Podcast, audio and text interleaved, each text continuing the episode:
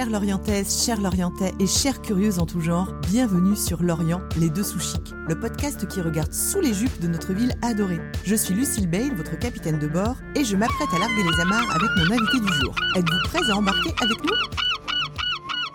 Son très beau prénom, d'origine hébraïque, vient du mot shalom qui signifie paix. Pourtant, d'elle, il se dégage l'énergie brute et sauvage d'une star de rock qui sauterait dans la fosse en plein concert. Des boucles en cascade encadrent son beau visage dans lequel explose un sourire rempli de dents blanches. Vous l'aurez compris avec cette courte description, mon invitée est ultra vivante. Est-ce pour cette raison qu'elle dédie une grande partie de sa vie au spectacle, afin que ce trop-plein de vie trouve un exutoire à la hauteur de ses rêves ou de ses ambitions? Nous nous sommes retrouvés la semaine dernière pour préparer cet épisode. Il avait plu toute la journée, le ciel était sans lumière, oppressant, menaçant. Pour autant, quand elle est arrivée au cabotage, j'ai immédiatement oublié la grisaille froide et pesante. Elle a commandé un hectare d'abricots, a dégainé une boîte de macarons, framboises et fruits de la passion, et en moins de temps qu'il n'en faut pour le dire, j'étais sous son charme. Salut Salomé, quelle est ton humeur du jour? Salut, ben maintenant que tu m'as lu tout ça, écoute, ça va très bien, je te remercie.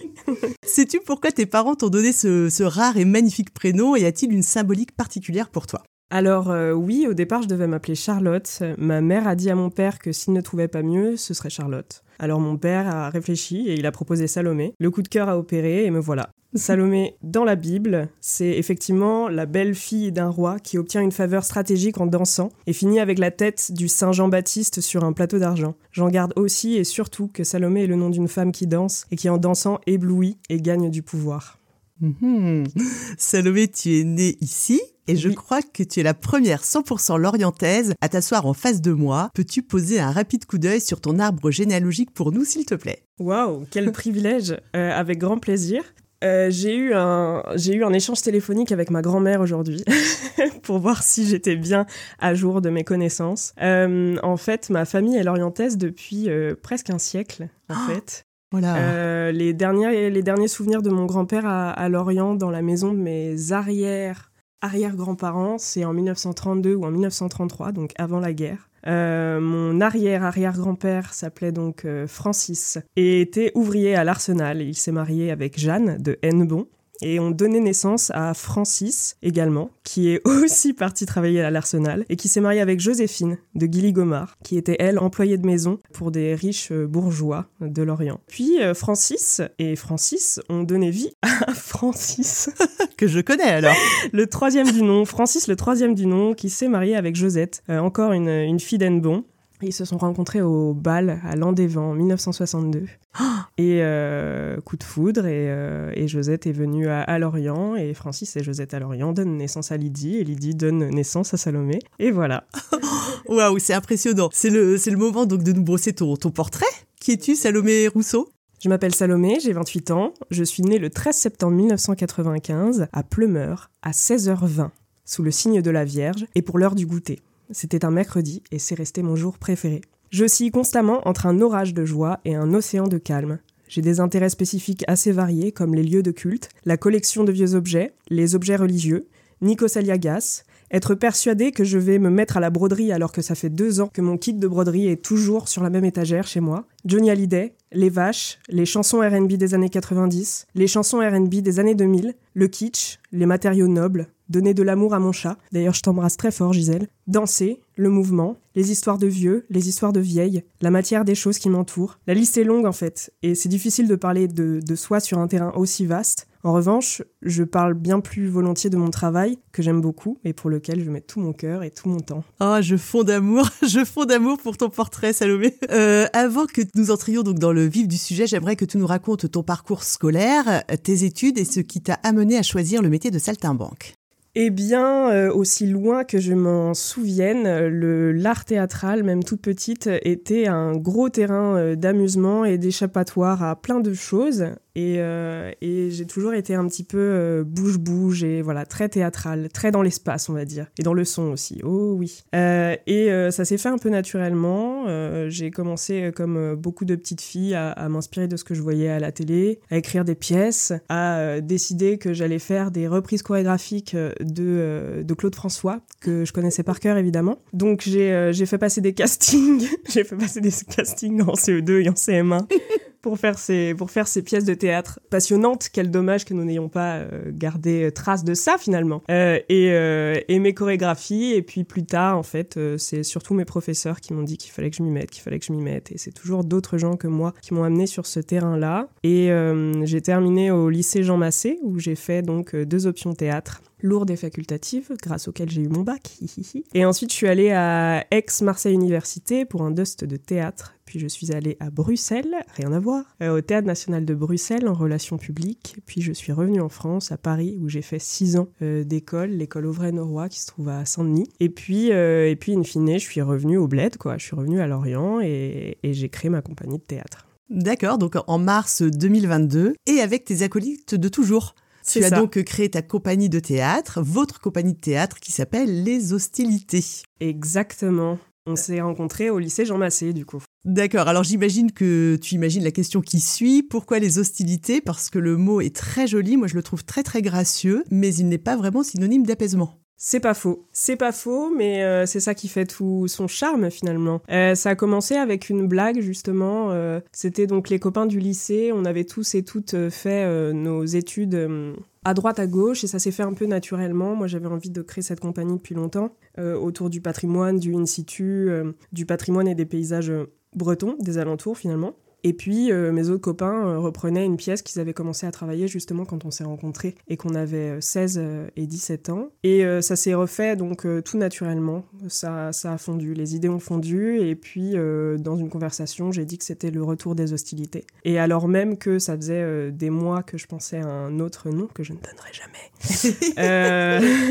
je me suis dit... Ah, ça claque quand même. Les hostilités, ça claque. Et puis euh, l'idée euh, aussi et surtout des hostilités, c'est que euh, puisqu'on essaie de sortir le théâtre des théâtres et des boîtes noires de théâtre, on se dit qu'on va sur un terrain hostile au théâtre, puisque ça va être des lieux de patrimoine, des lieux abandonnés, des lieux non dédiés. Donc on va sur un terrain hostile au théâtre et aussi et surtout on crée des objets de médiation qui créent des espaces de réflexion pour les spectateurs et spectatrices qui nous amènent justement aussi sur des lieux hostiles de notre pensée et de notre réflexion pour aller plus loin. D'accord. Alors Salomé, concrètement, excuse-moi, je suis impressionnée, je, réfléchis encore à ce que tu viens de nous dire, c'est très très beau. Euh, concrètement, ça veut dire quoi avoir une compagnie de théâtre et à quoi ressemble une de tes journées? À quoi ressemble une journée? Eh bien, pour nous qui, euh, qui jouons euh, en extérieur, on divise l'année en deux.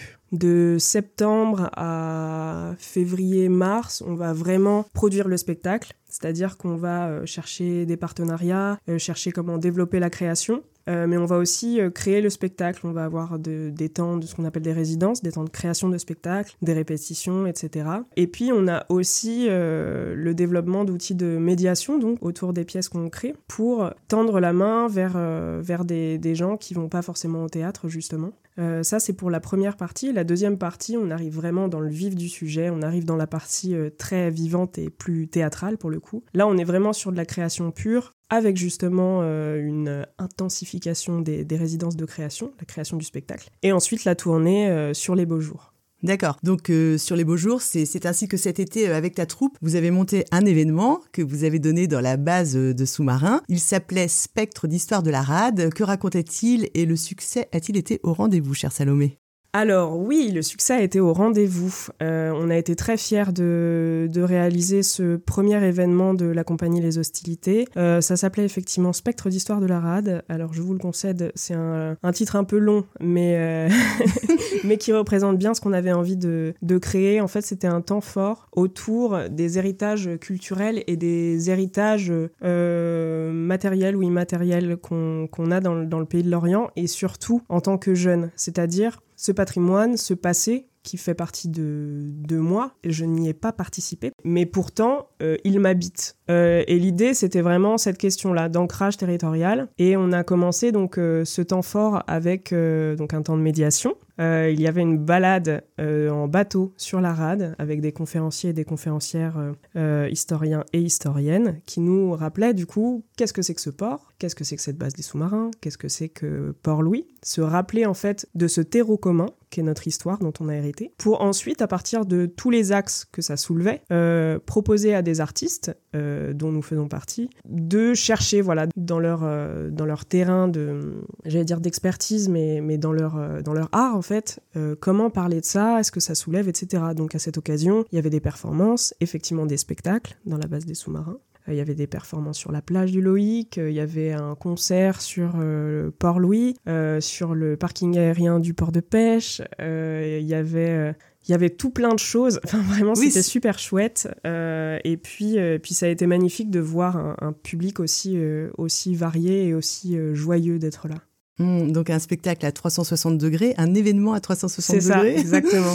donc l'exploration du, du, mur de l'Atlantique, le patrimoine lorientais, comme tu viens d'en parler, l'histoire secrète de notre ville, mais aussi de mille et un autres lieux sauvages ou pas. Tu aimes plus que tout creuser les histoires pour donner à voir la face cachée des choses et leur singularité. Comment tu t'y prends, en fait? En fait. oui. Alors, premièrement, il faut être curieux, curieuse. C'est le début de tout. Il faut aimer les enquêtes et les mystères souterrains. Ensuite, il faut beaucoup d'écoute, de délicatesse, plein de bienveillance, du respect. Il faut savoir ne pas juger a priori. Il faut être au fait des dynamiques de pouvoir et d'oppression qui se jouent dans les relations humaines. Il faut ça pour comprendre le poids des tabous, des secrets, pour admirer la valeur des souvenirs. Et puis je pense qu'il faut aussi être un peu spirituel pour faire opérer la magie, comme pour trouver un trésor. J'ai vu un documentaire récemment sur Donatien Laurent, qui est le papa de l'ethnologie euh, du proche, recommandé par mes collègues musiciens que je salue. Euh, c'est lui qui a développé l'étude ethnologique de sa propre culture en Bretagne, là où avant ce n'était que des sujets éloignés avec une certaine notion euh, d'exotisme. Lui, il a travaillé au collectage de bien des histoires et de bien des chants bretons qui auraient disparu sans son travail. Il allait de maison en maison, de village en village, de bourg en bourg, il interrogeait les gens. Les enregistrements qu'il a faits sont très précieux. Un de ses collègues, dans le documentaire, parle de lui en disant qu'il qu'il savait tellement euh, recueillir les témoignages que directement les gens avaient confiance en lui comme si c'était un rapport euh, familial d'emblée. Et en fait, quand, quand cette personne parle de Donatien Laurent, il lui dit que en fait, Donatien était d'un autre monde. Il était dans une autre, euh, dans une autre dimension. Et j'aime bien cette image. C'était un passeur en fait. Moi, je, Exactement. je trouve ça très très beau. Alors dans un dans un autre style, tu as une très belle histoire euh, sur une spectatrice fantôme que tu as ramenée à la vie. Euh, donc nous sommes à Vence en Provence et tu répètes seule autour d'un lavoir. Exactement. Je suis dans le lavoir de Vence qui est clos par des grillages et euh, pendant que je, joue et que je répète, le grillage grince. Et je crois voir une, une ombre qui, s'approche et qui va se réfugier derrière un des murs clos euh, du lavoir. Euh, donc je joue et puis euh, je, vois que plus rien ne se passe. Alors je m'interroge, j'arrête de jouer et je vais voir derrière le mur derrière lequel j'ai cru voir une personne. Donc je vais voir. Une grand-mère est assise sur le banc. Et je lui dis euh, bonjour, euh, excusez-moi, du coup je suis en train de répéter, euh, c'est une pièce sur les lavoirs et là si vous voulez venir, ben il n'y a pas de problème, vous êtes la bienvenue. Et puis elle était toute gênée vraiment comme si elle avait été prise en flagrant délit et elle était ah non, bah excusez-moi, j'étais ah non mais pas de problème, aucun souci, mais en tout cas vous pouvez venir, vous êtes vraiment la bienvenue, tout ça. Et puis je vois qu'elle est un peu gênée, je me dis que si je lui donne le programme du festival Carmage, donc dans lequel j'allais jouer, elle sera peut-être plus à l'aise, donc je vais chercher le programme, je lui redonne et elle me dit ah oui, merci. Je dis Bah venez, ça me ferait super plaisir. C'est demain à 16h. Donc euh,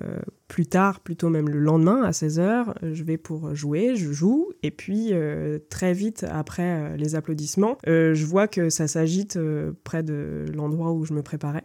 Et en fait, c'était elle qui me cherchait du regard et qui me dit hyper fièrement euh, Vous avez vu, vous avez vu Salomé, je suis là. Euh. Donc euh, je lui dis Ah, c'est super, bah, trop chouette, bah venez après le reste de la programmation, c'est telle place, venez, tout ça. Donc effectivement, le spectacle d'après, elle y était et pareil, elle me, elle cherche du regard, hyper fière Vous avez vu, vous avez vu. et le lendemain, pareil, elle revient, elle revient au spectacle, je la revois et en fait, c'était le dernier jour du festival. Et moi, vu que je, je faisais partie de l'organisation, j'avais j'avais pas mal de choses à faire. Et puis, euh, alors qu'on approchait du dernier spectacle du festival, je la vois, je, la vois encore tout agitée et un peu euh, perdue. Euh, donc, je vais la voir, je lui demande si ça va. Et puis, en fait, elle me dit il fallait absolument que je vienne que je vienne te voir, Salomé, pour te remercier. En fait, je t'ai pas dit, mais, mais ma, fille ne sait pas que je suis là. En fait, je lui ai demandé de garder mon chien. Et, et du coup, là, elle me raconte son histoire. Et en fait, c'est une dame qui, qui n'était pas sortie de chez elle depuis 7 ans. Parce que son, elle s'est occupée toute la fin de, de, la vie de son mari qui avait fait un AVC donc qui était lourdement handicapé. Elle s'est occupée de lui jusqu'à la fin et quand il est mort, c'est son chien qui est devenue handicapée et donc elle est restée à la maison s'occuper de son chien aussi. Sauf que après toutes ces années à s'occuper de son mari, ben elle avait peur en fait, elle avait peur de sortir, elle avait peur des rapports sociaux, elle avait peur d'exister dans l'espace public et, euh, et, du coup elle s'est mise à, pleurer ce, dernier jour du festival en me prenant euh, dans ses bras comme si j'étais sa propre fille et en me disant euh, merci, c'est grâce à vous je suis sortie de chez moi et, et, on a pleuré toutes les deux comme des gamines, les bras dans l'une l'une dans les bras de l'autre et, et c'était vraiment très beau. Et je connais même pas son prénom quoi. Je connais pas bah, son prénom. En tout cas, elle existe, elle existe là dans ce dans cette émission. Et euh, moi, je te dis merci aussi parce que je trouve que cette histoire, elle est, elle est, magique. ton, ton, projet Lavoir, euh, Salomé, il est toujours en cours. Est-ce que tu peux nous en parler? Oui, bien sûr. Euh, du coup, le projet Lavoir, ça va être ça va être la deuxième la deuxième ou troisième création de la compagnie. C'est une un, un, projet que que je mène seul pour l'instant, donc euh, dans lequel je joue et que j'écris et, que je mets en scène également. C'est donc, euh, comme son nom l'indique, une pièce autour des lavoirs. Euh, je pars de recherches d'archives, de recherches documentaires sur les lavoirs donc sociologiques, etc. Mais je pars aussi et surtout des souvenirs des seniors et surtout euh, des, des, femmes euh, qui étaient usagères ou qui le sont encore parce qu'elles existent toujours. Elles sont toujours là en force. les, donc les anciennes usagères ou les actuelles usagères des lavoirs, je, je récolte, je récolte leurs leur souvenirs, leurs mémoires et puis, et puis les hommes aussi adorent parler de ça parce qu'en général, peut-être que, peut que tu le sais, les lavoirs c'était vraiment le seul endroit durant le XXe siècle qui était formellement interdit aux hommes. C'était exclusivement l'endroit des femmes euh, les hommes passaient plutôt pour, euh, pour amener euh, les gros chaudrons, ce qu'on appelle les champignons, pour faire bouillir le linge, donc pour porter des choses, pour aider à amener les brouettes, etc. mais sinon, ils avaient rien à y faire et c'était plutôt les jeunes garçons, avant d'aller à ah l'école, qui, qui, qui, venaient avec leur mère. Donc, du mmh. coup, pour eux aussi, il y a, y a, vraiment des il y a vraiment une, vigueur comme ça du, souvenir de leur mère et, des, et lavoirs et du coup c'est tout ça que que, que, que j'écris et que je prends comme matière première du texte que j'écris. Et puis euh, tout ça va se terminer en tournée des lavoirs quand il fera beau encore une fois. Ça va être très mhm. chouette. Allez la compagnie hostile travaille euh, la compagnie les hostilités pardon excuse-moi Salomé donc travaille également avec des centres sociaux. Oui, tout à fait. Donc vous êtes présent à Cariado, entre autres? Alors, on est présent à Cariado, tout à fait. On est présent à Cariado. À Cariado, euh, on donne des ateliers euh, que j'avais appelés les ateliers hostiles, c'est-à-dire que je propose euh, de donner des ateliers pour les enfants sur des thématiques choisies par le centre social ou par la structure qui invite. le premier atelier, on l'a donné autour de l'éco-anxiété. Mhm. Euh, c'était très intéressant, c'était très très chouette. Et puis là, on m'a demandé de travailler euh, sur euh, l'idée de voyage. Et en fait, ça semble un peu cucu comme ça, mais quand on gratte un peu, ça touche quand même à pas mal de choses. le respect de l'autre, le, vol, le pillage, le rêve d'ailleurs, euh, l'émigration, l'appropriation culturelle aussi. C'est des bonnes portes d'entrée pour commencer à en parler avec eux. Et c'est super chouette. bah oui, mais bien sûr. Alors récemment, dans, un autre genre, avec l'escale briseux, vous êtes allé voir euh, le Tartuffe au Grand Théâtre, avec un public euh, qui mettait les pieds pour la première fois. Je crois qu'on peut saluer d'ailleurs l'initiative de Fabrice Gomet, car c'est un pari euh, très coûteux, audacieux et finalement qui s'est avéré une réussite. Ouais, tout à fait. C'était euh, c'était une soirée euh, vraiment magique. On était un groupe de 21 personnes avec des personnalités vraiment très variées, des publics variés. On avait un premier groupe qui était constitué du groupe Français pour tous, qui en fait est un, groupe de solidarité dans le centre social de l'Escale Briseux, où il y a des apprenants euh, des apprenants euh, donc, qui parlent pas bien encore français. Euh, et puis il y a des enseignants bénévoles, des enseignantes surtout bénévoles, qui, qui viennent donner de leur temps pour, pour aider à enseigner le, français, à faire pratiquer et avoir des discussions en français. Donc il y avait ce groupe-là, ce qui est quand même pas anodin quand même d'emmener des, des, personnes dont la langue maternelle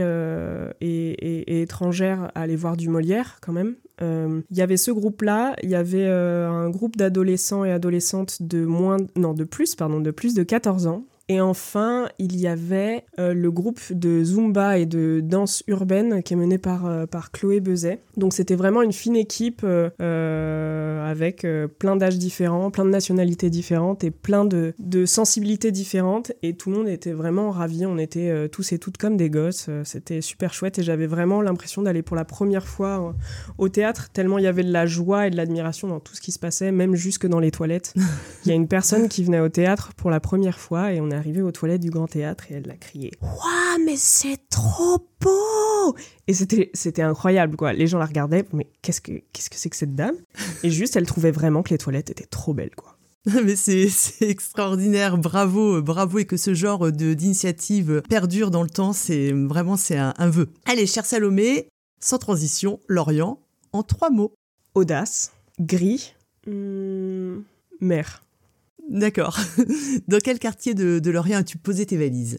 Alors, euh, je suis revenue il y a un an et demi dans le quartier, euh, dans le quartier justement de l'Escale Briseux, Cadroan, et là depuis un mois, je suis à Carnel. Mhm. As-tu une anecdote personnelle ou professionnelle sur quelque chose qui n'aurait pas pu t'arriver ailleurs que chez nous? Alors euh, oui, qui dit Lorient dit évidemment Festival Interceltique. dès que j'ai eu l'âge de travailler, j'ai travaillé au, au, Festival Interceltique, donc donc euh, j'ai plein de souvenirs de Lorient, mais euh, il y a vraiment cette idée de euh, avoir être rentré à, 4 heures à 4 heures ou 7 heures du mat, aller travailler complètement la, la, la tête explosée et juste voir tous les gobelets partout et voir des gens qui dorment euh, sur le sol euh, du, port, vraiment, avec le, soleil qui se lève. Je pense qu'il n'y a pas plus l'Orient que ça, quoi.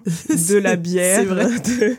Et, évidemment, les, réveils sous les fenêtres euh, des, des bignous et cornemuses, il n'y a pas plus l'Orient que ça, quand même. Bien sûr, c'est vrai. Allez, quelle est la spécialité lorientaise que tu envoies dans l'espace? Je peux dire l'accent lorientais, l'accent breton ah, ah bien sûr, évidemment que tu peux dire ça. Alors, tu es gourmande, Salomé, je le sais, car euh, nous avons dégusté de délicieux macarons de chez Lucas et tu ne boudais pas ton plaisir. Quelles sont tes tables préférées à Lorient? Alors moi, je suis pas très amusante de ce côté-là. Je suis vraiment une, petite mamie, donc euh, je sais pas beaucoup de choses. Et en général, quand je prends un truc une fois, je prends toujours la même chose. donc, euh, donc je reste sur les macarons de Lucas. Je suis désolée. tu manges quand même pas des macarons matin, midi et soir? Bien sûr que si. C'est vrai, tu n'as pas de, tu n'as pas de restaurant euh, favori. Non, il n'y a pas un endroit. T'as pas une cantine. Non. Non, d'accord, ok, c'est pas très grave. On va passer à la suivante pour boire des coups. Ne me dis pas que tu n'as pas de bar euh, favori. La taverne du roi Morvan. Ouais. La seule matin, midi et soir? Bien sûr. D'accord. Est-ce que tu as un papillon de nuit, Salomé? Oui. Ton coup de projecteur sur une activité ou un établissement lorientais, pour qui est-il? Alors, ce sera pour euh, Fracas, le café-librairie euh, qui se trouve euh, derrière la place Glotin entre la, oui, entre la place, pardon, la place Paul Bert et, et l'espace Nayel. C'est un café-librairie, un atelier de céramique et c'est un endroit superbe juste pour se poser, pour aller voir leurs propositions de livres qui sont toujours sélectionnées avec beaucoup d'amour et leur parler, les interroger, les interroger pardon sur leur travail qui est passionnant et puis et puis, c'est des personnes vraiment, vraiment chouettes. Pour moi, c'est the place to be. Alors, the place to be, chez Fracas. Donc, mm. elle est une petite rafale caricaturale, voiture ou vélo? Vélo. La Perrière ou la rue du Port? La Perrière. Kikafars ou kebab? Falafel blé noir. Mhm. le, le, parisien, pardon, ou le Vauban? Le lorientais. L'abri antiatomique ou la cité de la voile? L'abri antiatomique, sans aucun doute. Les rives du Scorf ou l'étang du Terre? Le Scorf. Le Grand Théâtre ou le Cinéville? Le Grand Théâtre. Cariado ou L'Enveur? Qui est entré forever. L'Armor Plage ou Plumeur? Plumeur. Port-Louis ou Gavre? Alors la mafia port-louisienne, la mafia port-louisienne est beaucoup trop investie dans la compagnie et présente autour de moi pour pouvoir répondre Gavre. Donc Port-Louis. Port-Louis. Donc ta librairie préférée On a compris. Fracas. Ton dernier livre? Sortir de l'hétérosexualité de Juliette Drouard. Mhm, tout mm. un programme. Ouais. Ton dernier film? La conspiration du Caire de Tariq Saleh. Ton dernier resto euh, c'est pas très passionnant, c'est euh, une quiche à, l'imaginaire. si, c'est rigolo. Au moins, c'est honnête. Le commerçant ou la commerçante euh, la plus cool ou le plus cool de Lorient Bah, Fracas. Guillaume et, Guillaume et Margot de Fracas. D'accord. Une église ou un lieu de culte qui t'apaise? L'église de Saint-Louis qui est magnifique, qui est un bijou architectural et qui a une acoustique absolument dingue. C'est vrai. Chiner de la vaisselle sur la rampe Blin un samedi matin ou courir autour de l'étang du Terre. Courir sur de la vaisselle en terre. s'inscrire à un atelier de poterie ou s'inscrire à la salle de sport. L'atelier de poterie. Passer un après-midi à la médiathèque ou aller au cimetière de bateau. C'est presque la même chose. C'est vrai. Le parc Chevassu ou le parc du Plessis. Chevassu. Salomé, quelle est la plus belle balade lorientaise selon toi? Alors je suis obligée de répondre euh, le port de pêche et Kergroise parce que j'y ai passé tous mes samedis de mon adolescence, mais vraiment tous mes samedis. À aller dans les lieux abandonnés, à regarder euh, ce qu'il en restait, euh, le, comment dire, le, passé industriel de l'Orient, les graphes, le galion. Je suis obligée de répondre ça. D'accord. Donc, à moins d'une heure de route, ce serait plutôt quoi? Euh, ce serait euh, un moulin qui est, euh, qui est perdu dans, dans les champs à Kévin. je crois que c'est sur la commune de Kévin, mais ça s'appelle le moulin du Roc. Et ah. c'est un vieux moulin qui a été d'ailleurs restauré par des bénévoles passionnés. et il y a un, un, cours d'eau, et puis il y a des ruines d'un château, et il y a un bois magnifique, et c'est un lieu où, où j'adore aller. Un petit lieu secret. Exactement. Qui doit le rester absolument. Allez, c'est le moment de la baguette magique, abracadabra, tu peux changer quelque chose à Lorient, construire, détruire, innover, revenir en arrière. Qu'en fais-tu, Salomé? Eh bien, je reviens évidemment avant la guerre, euh, avant la guerre, pour rencontrer mon arrière-grand-mère et lui poser plein de questions. Et puis ensuite, euh, je vais voir l'enfance de mon papy. Et puis, euh, et puis je regarde tout. je regarde l'Orient. Je vais dans la maison de mes arrière-grands-parents. Je vais dans le grenier. je fouille partout, partout, partout, et je regarde tout. Ah, c'est chouette, c'est une très belle réponse. Tu sais que tu es la première à faire un voyage introspectif. Tout le monde a répondu des choses purement euh, matérielles, moi la première, donc euh, ta réponse est vraiment très très belle. Mmh. Demain, tu peux déjeuner avec une personnalité lorientaise, euh, vivante ou surgie du passé. Qui choisis-tu? Pourquoi? Et, où allez-vous manger? Mon arrière-grand-mère, sans aucun doute. Et pas plus loin que dans sa cuisine où elle me fera des crêpes blé noir, bien évidemment. Oh, trop bien. Que puis-je souhaiter à la compagnie Les Hostilités? Euh, Ce qu'on peut souhaiter à la compagnie, c'est, je pense, de, créer euh, des moments que les spectateurs et les spectatrices qui, viendront euh, voir ces spectacles n'oublieront jamais. Des moments de poésie, de partage, de rencontres, des beaux partenariats, des beaux spectacles qui peuvent changer la vision des gens sur une chose. Je pense que c'est la meilleure chose qu'on puisse souhaiter à la compagnie. D'accord. En tout cas, moi, je, lui souhaite une très très longue vie à ta compagnie, Salomé. Merci beaucoup d'avoir accepté d'être mon invité. Tu étais la dernière femme à t'asseoir ici face à ce micro en 2023. Je rappelle à nos auditeurs et à nos auditrices que tu es cofondatrice de la compagnie Les Hostilités, donc, qui fait de la création théâtrale en milieu hostile, mais pas que. Toutes celles et ceux qui nous écoutent sont chaleureusement invités à suivre vos péripéties sur la page Instagram de la compagnie. Je suis aux anges d'avoir réussi à t'attraper pour cet enregistrement. En fait, mon bonheur est proportionnel à la taille de ton sourire immense. Prends soin de ta joie de vivre, jolie Salomé, c'est un trésor et le mot de la fin te revient. L'Orient m'a toujours fait un peu penser à une nana qu'aurait sauté sur une mine et qu'un toubib bricoleur, genre Frankenstein, aurait reconstitué en se foutant complètement des plans d'origine. Ça ressemble à une ville, ça fonctionne comme une ville, c'est plein de rues avec des maisons sur les bords, mais ça a toujours l'air d'un morceau de guerre. Ceux qui aiment l'Orient le font parce qu'elle est moche. Un extrait de Un ornithorynque dans le placard de Patrick Rénal. Merci Lucille Bale. Cher Moussaillon, cher Moussaillonne, merci d'être encore là. J'espère de tout cœur que cette conversation a ravigoté vos cerveaux fatigués et vous a ravitaillé en bonne humeur et en idées affolantes. On se retrouve la semaine prochaine avec un ou une invitée mystère que je vous ferai découvrir sur la page Instagram de l'émission. Kenavo les lolos